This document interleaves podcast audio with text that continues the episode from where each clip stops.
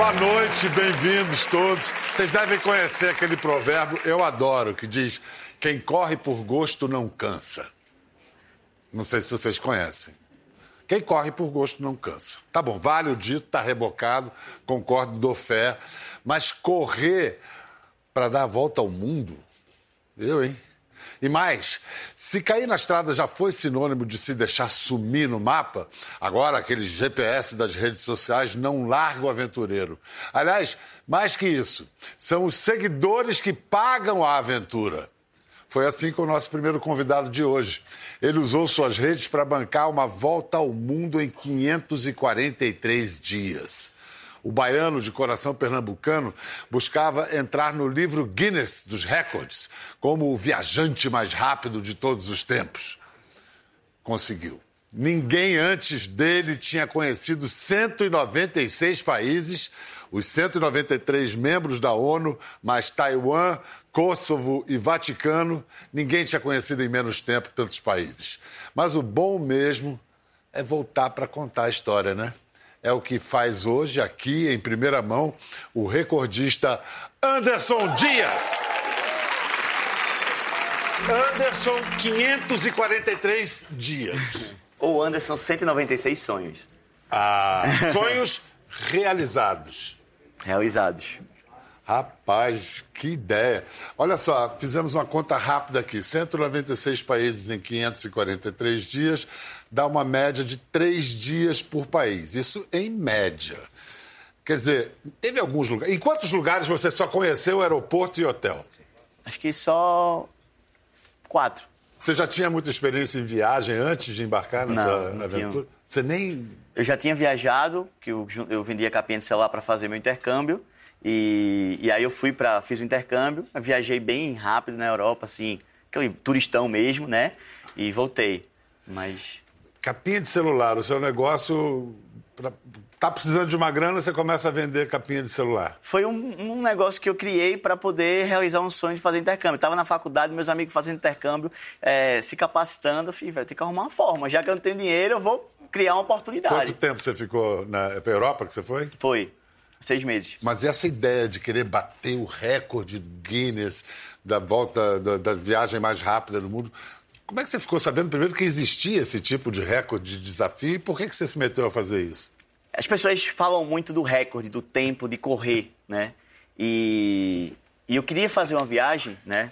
Vou- Deixa eu explicar logo como Tá. foi a, a- o porquê. Eu vim de família humilde, né? Eu vim de família pobre e fui criado em Caruaru. Nasci em Salvador e me mudei para Caruaru, né? Você falou baiano, mas pernambucano de coração, pernambucano de corpo e alma. Você foi para Caruaru, tinha Cinco anos. cinco anos. Então, meu sotaque é de Pernambuco, tudo é de Pernambuco, né? Então, o que é que acontece? É, minha família não tinha condições financeiras. Eu comecei a trabalhar com oito anos de idade. Eu costurava roupa, então eu sei costurar, sei colocar botão. Minha mãe disse, olha, se você quer dinheiro para sair com seus amiguinhos, você vai ter que trabalhar. E eu entendia, na, naquela época, para mim não era um trabalho, era uma ajuda para a família. Eu precisava dessa renda para ajudar a família. E com, quando eu fiz 17 anos de idade, eu queria muito fazer uma faculdade, que eu sabia que para mudar o destino da minha família, eu teria que estudar. Né? E aí eu passei na, na Universidade Federal e fui morar em Recife. Só que aí veio o primeiro porém. É, eu fui morar em Recife sem dinheiro, né? Porque meus pais não tinham dinheiro para pagar. Foi aí onde eu... Você só tinha universidade, mas não tinha onde dormir. É Exatamente, isso? exatamente. Porque a Universidade Federal é Sei. gratuita, né? Você Mas foi fazer que curso? fazer turismo. Que é a tua cara. É, mas eu joguei fora, desisti. Porque não dava... Des- Desistiu de fazer turismo para depois viajar 543 É, dias. é- é meio contraditório, né? É um pouquinho, é um pouquinho, é um pouquinho. É um pouco contraditório. Mas então, Mas aí quando eu cheguei lá em Recife, capital, a gente sabe que capital é capitalista, né? Tem aquela coisa de uma capital, eu vim do interior, matuto, como a gente fala, né? Então foi muito difícil para mim. Eu passei dois, três dias só bebendo água gelada, perdi bastante peso, né? Então eu comecei a vender livros nas portas de perfume, porque eu não conseguia emprego. E aí fui me, me- fui me virando, sobrevivendo, consegui é, alguns empregos de carteira assinada, outros não. Quando, fui, quando eu fiz 21 anos de idade, eu disse, eu vou fazer o intercâmbio. Eu estava morando no pior lugar da minha vida. Eu estava, sei lá, vivendo de biscoito com água. é, Gelada. Gelada, para emagrecer, a dica, viu? Foi aí que eu disse, eu preciso fazer alguma coisa, né? E aí eu tive a ideia de vender capinha de celular. Eu fiz, ó, em três meses eu vou juntar 30 mil reais, vou pegar esse dinheiro, vou para Europa e vou abrir minha mente. Eu botei isso na minha cabeça.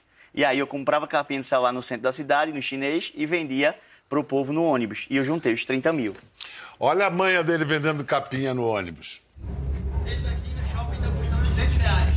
Eu vendo ele por apenas 50 reais. É pau de selfie também, né? É, Era tudo, meu amigo. Na loja da Apple, eu vendo apenas por 30 reais, certo? Por qualquer oferta. Vocês têm tempo ainda, tem 10 minutos pra procurar no celular se você achar mais barato. Se achar, eu cubro na hora, certo? Se tiver sem dinheiro... Ainda tinha ficar certo, oferta? Se, É. se achar mais barato, cubro na hora. Eu tinha uma maquineira de cartão de crédito no bolso. Rapaz, É, cheguei- já vendeu. Já, já vendeu. Olha o dinheiro.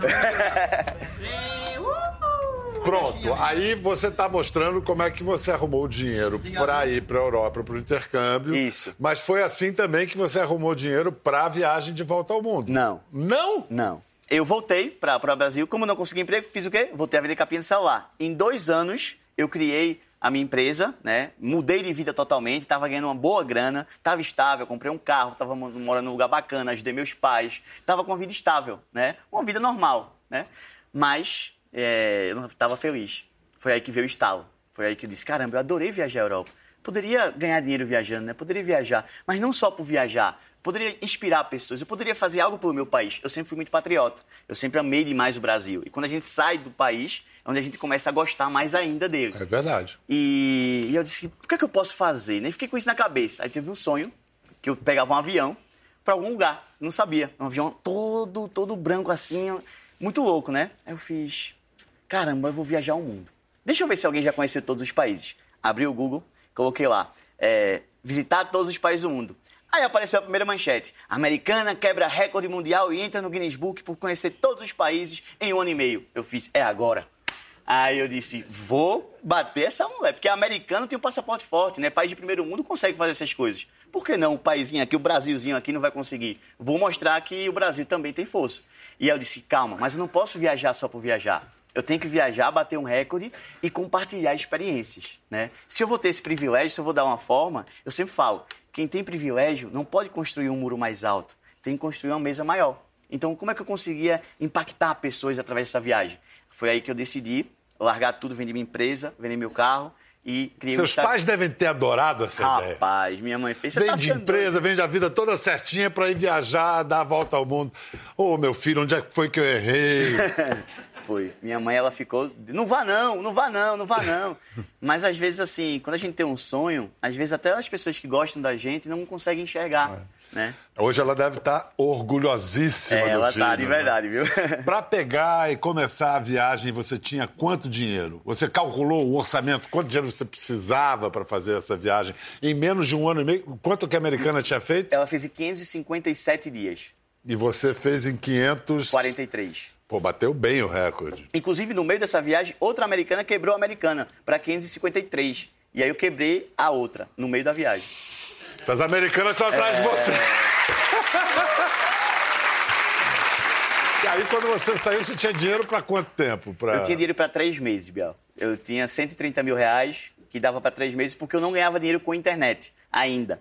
Mas eu disse, eu tenho três meses para me capacitar, aprender tudo sobre rede social e virar um influenciador digital. Enquanto viajava, você foi fazendo isso ao mesmo tempo. Fui me capacitando, exatamente. E aí foi crescendo o número de seguidores. Mas como é que você ganhava dinheiro? Então, Pela eu, internet. Não, eu primeiro tinha os 130 mil reais, Tá. que é o que me segurava três meses. Isso. Mas eu não tinha uma afeição muito boa para ser influenciador digital, porque geralmente tem tanquinho, né? Aquela coisa toda. Eu não sabia falar no meio das câmeras, então eu Ah. disse, rapaz, vou ter que dar um jeito, né? Vou ter que inovar em alguma coisa. E aí eu disse, a forma que eu vou ganhar dinheiro nas, nas redes sociais é tendo views, tendo seguidores. Acho que mais do que seguidores, tendo views. Porque seguidor hoje em dia tem gente até que compra, né? Mas engajamento e views é o que eu precisava. Porque aquilo eu conseguia mostrar números para as empresas e as empresas eh, colocavam, eu fazia anúncio para elas através dos stories, né? E através, através dos stories. E foi aí que eu aprendi isso. E no terceiro mês, quando o dia acabou, quando eu tava já me lascando, né? E lascando pode falar, né? Lascando, Lascando pode. pode, né? Não. Quê? É palavrão lá no Não, Pe- não é porque não? tá na TV, aí às vezes É. eu esqueço. Mas essa hora fala até tá se fodendo, Não, sabia? Uma hora, uma hora da manhã. Mas vamos ficar no lascando que é mais bonitinho. É, É. Aí, Você tava se lascando na Islândia? na Islândia foi o 36 país, dinheiro tava acabando. Vai, cara, que só bexiga, tá doido. É. Aí foi que eu comecei a, a, a fazer os anúncios. Né? Tipo assim, ó, oh, tem uns livros, é, vende meus livros aí que eu te dou uma comissão. Aí arrastava para cima, a turma comprava os livros do cara, aí eu ganhava uma comissão, ó, oh, vende isso aqui e tal. E aí eu fui me virando fazendo afiliado, né? Vi... No total, então, a viagem saiu por quanto? 460 mil reais. Aí, quando ele voltou, consagração total, olha só, no aeroporto do Recife.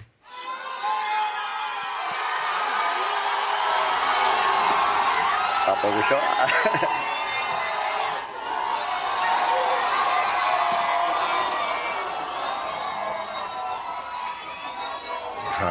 Rapaz, é muita gente, isso tudo fã de internet, Anderson. Foram duas mil pessoas. Duas mil pessoas. Rapaz, isso a Globo não mostra, né? É, mostrou. É, agora mostrou. Escuta, é... você tinha quantos seguidores antes da viagem? 12 mil. E quando voltou? 1 milhão e 200, quase 1 milhão e 200. Que incrível. Vamos olhar o seu álbum de, de, de, retratos da viagem? Vamos lá. Você vai falando pra gente. Isso aqui você com seus amigos na República do Congo. Quem são esses aí? Rapaz, são parecidos com a gente, viu? São os gorilas lá do Congo? São os gorilas. Cara, que você chegou pertinho deles. Foi dois, três metros. Que legal! E como é que é, os guias te levavam ali? Que tipo de, de orientação de proteção eles davam? Se eu te contar, tu não vai acreditar. Diga. Tu vai dizer que é mentira minha. Mas eu mostrei nos stories. Diga. É... Primeiro foi o seguinte: eu tentei entrar no Congo, fui deportado. Bum, não deixaram eu entrar. Pegaram meu passaporte, me bateram, foi um rolo da bexiga no chão, eu mostrei tudo. Aí o embaixador foi lá e me soltou. Aí, beleza. Você deu trabalho pro corpo diplomático brasileiro. Rapaz, né? o Itamaraty é. teve um trabalhinho, sim. Aí você insistiu ainda aí assim. eu disse, já que eu não entrei pro lado de cá, eu vou entrar para os gurilas, né? Já que é selva, vou tentar entrar. Só que aí para entrar, tem que contratar uma escolta. O Congo é um país em guerra, é um país que está em conflito né, toda hora. E eu tive que pagar uma escolta, foi quase 10 mil reais, e eu entrei com seis soldados armados de AK-47 até fazer os passeios, até buscar lá com a arma. Caraca! E no Iêmen? Deixa eu ver uma foto do Iêmen. Aí você tá com uma metralhadora. Aí foi o momento mais tenso da viagem. Essa é a famosa Kalashnikov, é aquela AK-47. É. é a metralhadora desenvolvida pelos soviéticos. Mas por que, que você tava de metralhadora? Você sabe atirar? Rapaz, sei o quê, mano? Eu sei não atirar nem... E aí, você não falou pra eles? Eu tentei explicar, mas eu disse, você tem que entrar aqui, você tem que alugar a arma física. E se eu precisar atirar? Se você precisar atirar, você vai aprender. Faz sentido! Faz sentido. Cara, que situação! Foi tenso, porque a qualquer momento a gente podia ser sequestrado, podia ter tiroteio, podia chegar os cabos, botar bomba. Eu vi pirata no mar, entendeu?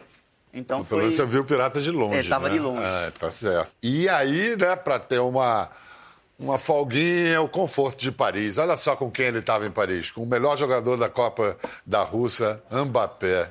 Como é que você chegou a ele? Essa história foi também engraçada, né? Porque eu sou fã do Safadão, na verdade. Né? Eu tava, eu tava Mas atrás... o Safadão estava vetado pelo departamento médico. não, eu tava atrás do Safadão. Aí o Safadão vai tocar na festa do Neymar. Eita, deixa eu ver o Safadão. Não é nem pelo Neymar, é pelo Safadão. Aí o cabra chegou e fez assim: Tu quer vir pra festa do Neymar? Eu... Que cabra? Porque eu botei no Instagram. Ah, tá. Aí alguém falou com alguém que falou com alguém que não sei o quê. Aí tinha um menino na minha mesa na época que falou: Ó, eu conheço um cara lá, Ricardo. Falou: Eu conheço um cara que é produtor do Safadão. Fala com ele. O cara, tá afim de ir pra festa de Neymar pra conhecer o Safadão? É, não tô sem fazer nada, né? Neymar, a gente vai, né? Olha só onde é que ele foi parar.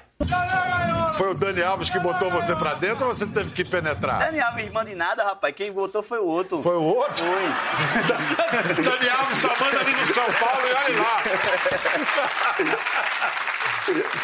Que outros brasileiros ilustres você conheceu na viagem? Ah, eu conheci o Fred do Manchester, né? Que a gente até conversa, a gente se, se encontrou também, foi bem legal. Você disse, de, me disseram que você conheceu o capitão de 2002? Ah, e o Cafu. Cafu. Inclusive, a gente vai estar na final do, do Mundial Interclubes, agora no Catago, a convite do governo. Eu vou encontrar com ele lá. Quem te convidou? O governo do Catar. Não tá pensando que eu sou pouca merda? Oxe.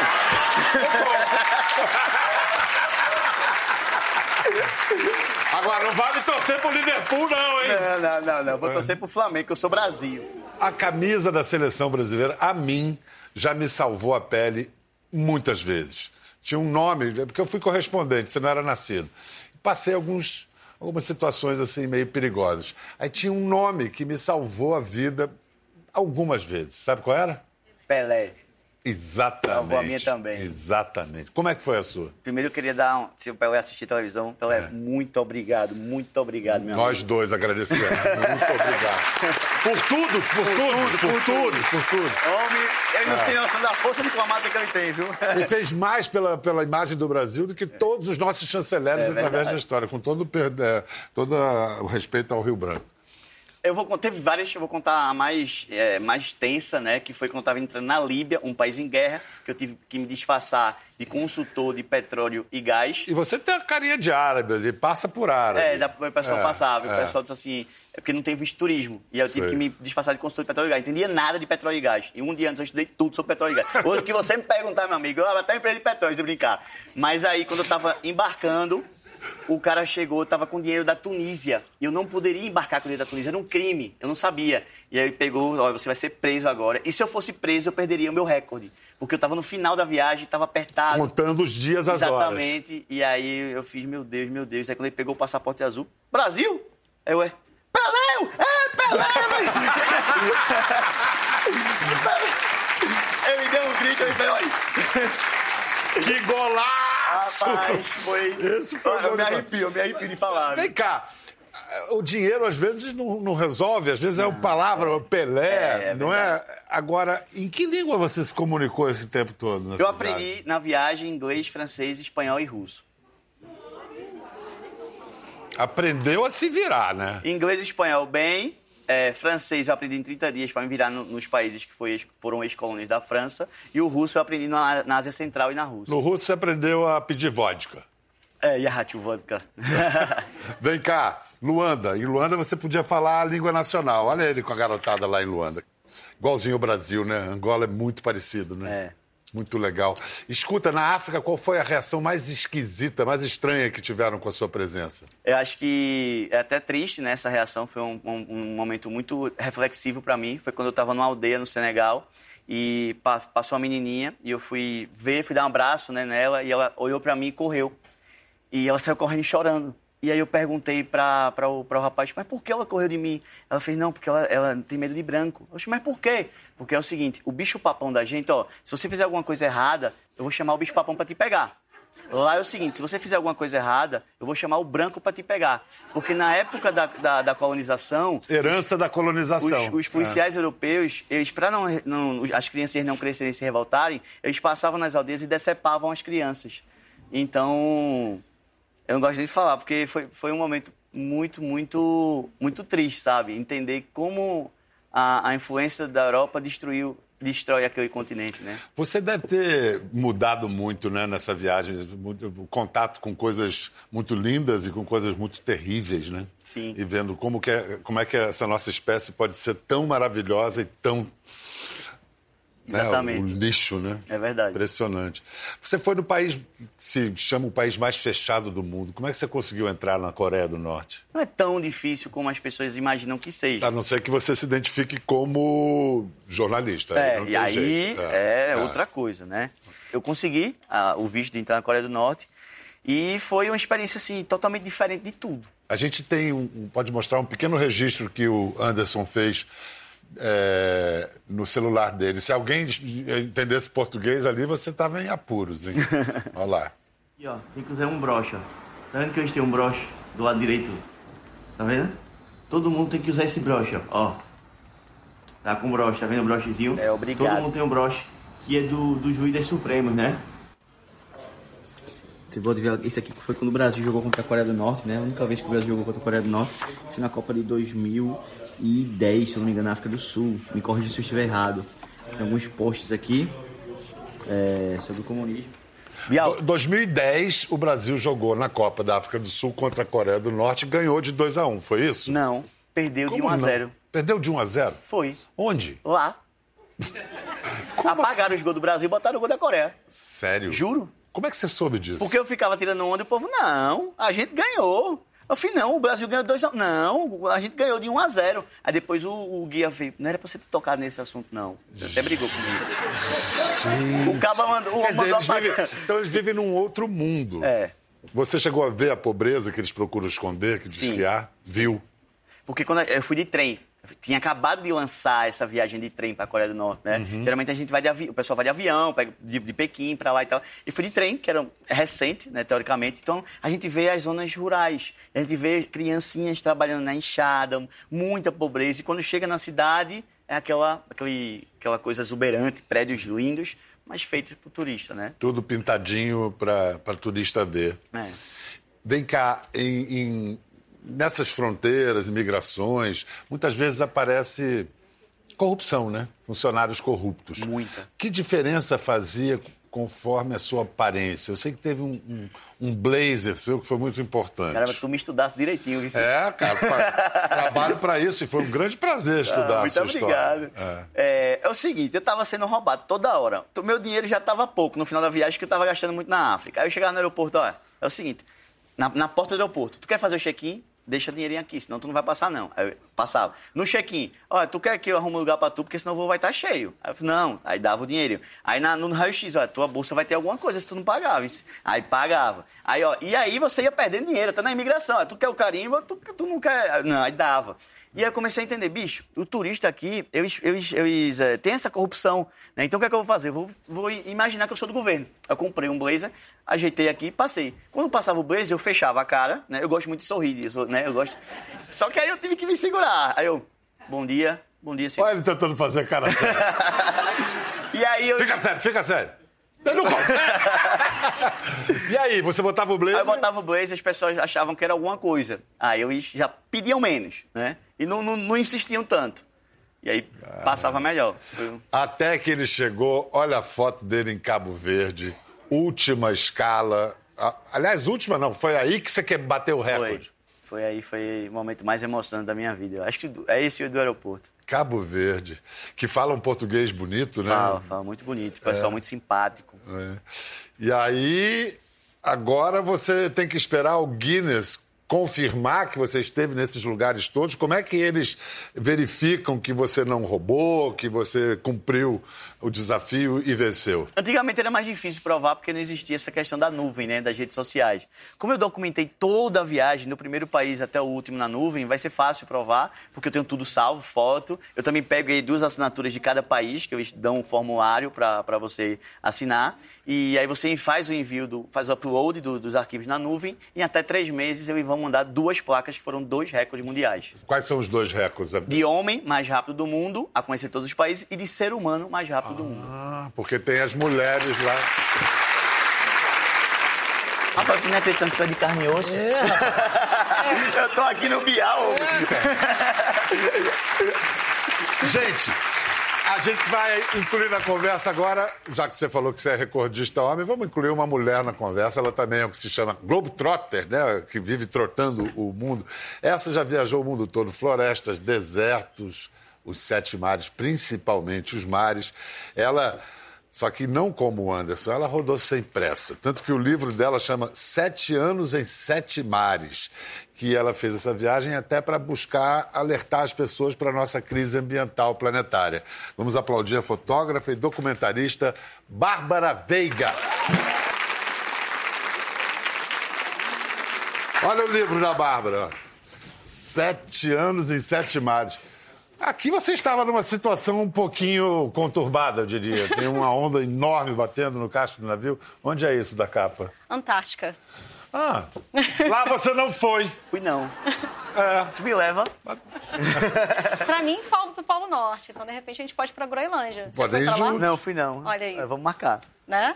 Bárbara, o que, que veio antes na sua vida? Esse gosto por viajar, por mar ou a consciência ambiental? Quando eu era pequena, eu tinha um pôster de baleia azul no meu quarto. E aí eu ficava imaginando, olhando aquele pôster, pensando na textura, nas cores, nos animais, na vida que tinha daquele gigante que eu não conseguia ver. E aí eu acho que ali começou algo diferente dentro de mim, né? Eu já tinha acesso ao Tintim, que é... O maior herói de infância foi o Tintim. Pois é, e era o meu desejo. Ai, será que eu consigo ser tintim, assim? né? Ir lá e velejar, voar, fazer mil coisas, né? E trazer a justiça da vida. Então eu ficava pensando naqueles personagens e na potencial vida que eu podia ter. É... E e aí... acabou que virou uma Tintim. não foi? É, É, e, e aí, com o tempo, é, eu comecei a perceber que o mundo precisava de ajuda. É, com amigos, eu fazia trilhas nas praias selvagens do Rio. E aí vi uma quantidade imensa de lixo, ficava indignada com aquilo. Eu falei, gente, vamos lá. Se a gente está aqui para curtir o dia, a gente pode também fazer uma ação positiva. E aí um grupo que era de cinco pessoas, de repente virou, enfim, um imenso grupo. E eu percebi o potencial do coletivo para transformar as pessoas. E, e aí eu falei, bem, agora, né? Qual o próximo passo para agir do local para o global? E nesse maior desafio eu comecei a contactar organizações. Na época não tinha internet, não tinha essa facilidade do Instagram. Estamos de, falando de organizações sociais. como Greenpeace, essas Exatamente. ONGs assim. Uhum. E aí, já adolescente, comecei a voluntariar e falei, bem, é isso, né? Preciso continuar agindo. E fui convidada é, para minha primeira missão é, numa campanha Proteção Amazônia. E ali eu já estava encantadíssima, né, com a ideia de, de poder percorrer todo o litoral brasileiro, falando da importância da floresta, conscientizar as pessoas sobre isso. E aí eu me lembro que eu estava, é, tinha um, é, uma biblioteca pequena, assim, no barco, no navio. E aí eu vi um livro da Antártica, né? E aí eu olhei e eu falei, uau, né? Um lugar tão distante. Eu sempre fui apaixonada por regiões inóspitas. E, e aí eu... Gosta de uma encrenca também, né? É, acho que é o que a gente tem em comum. e, e aí... filmando tudo, né? Porque é. você fotografa e documenta. Vamos mostrar um pouquinho de algumas imagens das aventuras de Bárbara. Isso é um compilado de várias viagens, é isso, Bárbara? Exatamente. É um mix de Amazônia, que eu fui várias vezes depois, Sim. né? Isso deve ser Amazônia. É Amazônia. Uhum. E aí foi Já Atacama, Alasca, Venezuela. Aí as Ilhas Faroes, as Ilhas Shetland. E aí foi trabalhando com a Sea Shepherd, outra organização que eu me envolvi, também documentando crimes ambientais. Que lindo, hein? Shetland, a Ilha Shetland. Manifestações, ações é. de ativismo. Uhum. São Rio de Janeiro, Antártica. Uau! Algumas tempestades. Alguns sobrevoos. E um pouco da intimidade da vida a bordo. Os pinguins imperiais. Muito legal, hein? Minha curiosidade, o que você ficou fazendo dois anos na Antártica? Bem, é, o que acontece é que existe uma campanha em proteção às baleias, né? Tanto de uma organização ou outra que eu trabalhei. E aí, todo ano, existia a matança baleira japonesa, ainda existe, com a desculpa de pesquisa científica, mas na, na, verdade essa carne ela é vendida, ela é comercializada. Uma baleia pode valer 200 mil dólares, por exemplo, e tem toda uma indústria de cosméticos, enfim, envolvida nisso. E né? isso é lá perto da Antártica que se dá? Isso é no verão, é, que entre dezembro e março. Na verdade é verão, mas eu já peguei menos 40 graus. No verão? no verão. E aí imagina, né, com a câmera na mão, não conseguia manusear direito, porque o frio era tão intenso que às vezes eu perdia mesmo a sensibilidade das mãos, né? E, então, na verdade, é, a ação era se colocar literalmente entre o arpão e a baleia para tentar impedir essas ações. Hoje em dia, é, existe um problema muito grave, né? não só com as espécies ameaçadas, mas toda uma indústria pesqueira que compromete a biodiversidade dos oceanos. Né? Mais de 100 mil espécies marinhas ficam presas dentro é, de, de, de linhas de pesca e coisas assim. Por isso que eu fiquei lá entre indas e vindas, a base era a Austrália, e aí é, a gente se abastecia com comida, com combustível necessário. Ia é, lá para o poder... ar-condicionado da, da Antártica. Ia para o ar-condicionado, onde eu passei aniversário, ano novo. Eu, eu, sei que você passou uma tempestade, você, vocês foram é, mobilizados pela, pelas autoridades da Nova Zelândia para tentar resgatar três velejadores que estavam perdidos, né? É. E aí o que aconteceu? Bem, é, nós já estávamos voltando para a Austrália, felizes hum. porque a frota baleeira tinha voltado para casa. Na volta, a gente recebeu a chamada na Marinha Neozelandesa, avisando que tinha esse barco, esse veleiro chamado Berserk, um veleiro norueguês, com três jovens entre 25 e 35 anos que foram meio despreparados para fazer essa viagem. Era meio que o, um programa de TV, meio assim, é, vamos lá se aventurar. E aí é, e a gente falou, nossa, né? Entre salvar espécies marinhas, agora a gente vai ter que salvar vidas, né? E aí viramos, mudamos a nossa rota, a gente é, é, voltou para aquela região que a gente estava, mas mudando a rota para a Baía de Shackleton. E foi lá que a gente tentou, depois de uma tempestade imensa, de quase 40 horas, resgatar esses corpos. O navio parecia uma máquina de lavar. Tem, tem uma imagem do navio bastante assustadora. Parecia uma máquina de lavar, essa expressão? É, foi o que eu senti. Eu tinha que tomar cuidado o tempo todo com o equipamento e para que tudo não caia, inclusive meu corpo, né, ficar sempre, uhum. né, em equilíbrio. Então é, existia esse desafio, né? Eu tinha uh, as minhas câmeras aqui, mas também binóculos, né, para poder tentar, tentar identificar achar. os corpos. E aí, bom, depois de muita atenção, tentativas de comunicação e, e assim, ninguém conseguiu dormir, né? Porque além da tempestade uhum. tinha essa tensão de achar essas pessoas, né? Esses jovens. Infelizmente, tudo que a gente encontrou foram vestígios é, né, de que eles estavam tentando sobreviver. Né? Uma echarpe preta, para mim, foi muito marcante. Sei. O barco e os corpos nunca foram encontrados. É, então, o valor da vida, né? Enquanto a gente estiver aqui, a gente precisa estar presente e valorizar cada momento, né? Então, eu prefiro usar a minha existência e o meu corpo para tentar fazer algo de relevante para esse mundo, porque eu acho que a gente está vivendo uma fase doente mesmo, né, egocêntrica, complexa. Enquanto a gente não voltar esse olhar para o todo e ser mais altruísta, acho difícil a gente conseguir avançar.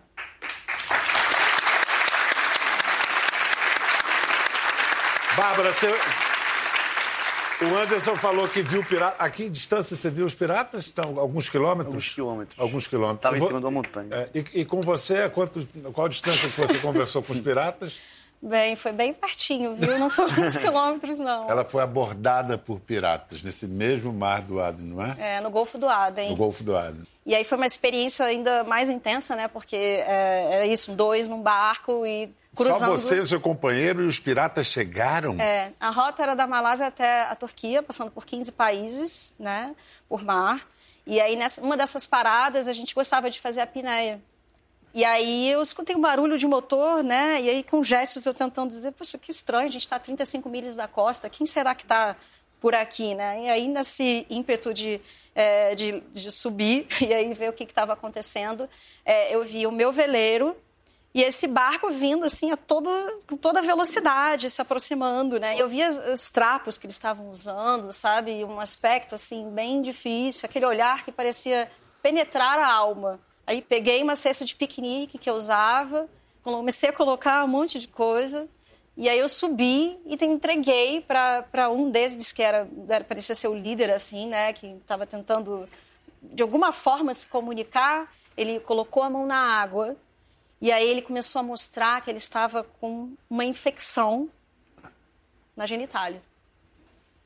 Ele mostrou a genitália para explicar isso? Mostrou, não foi uma coisa que eu queria. Não foi uma coisa bonita. Não, não foi. E eu lembrei que tinha uma única caixa de antibióticos no barco. E aí entreguei a caixa e fiz com gestos, né, para ele. Eu falei, olha, você vai tomar um comprimido de manhã, fiz com a luz do sol, e outro à noite. Rapaz! Anderson, você foi preso na sua viagem alguma vez? Fui no Togo. É? É. Foi pra cela? Não, cela não. Não, não pegou nem um diazinho de. Não, graças a Deus. Essa moça aqui pegou dois dias de solitário, olha só. No Caribe.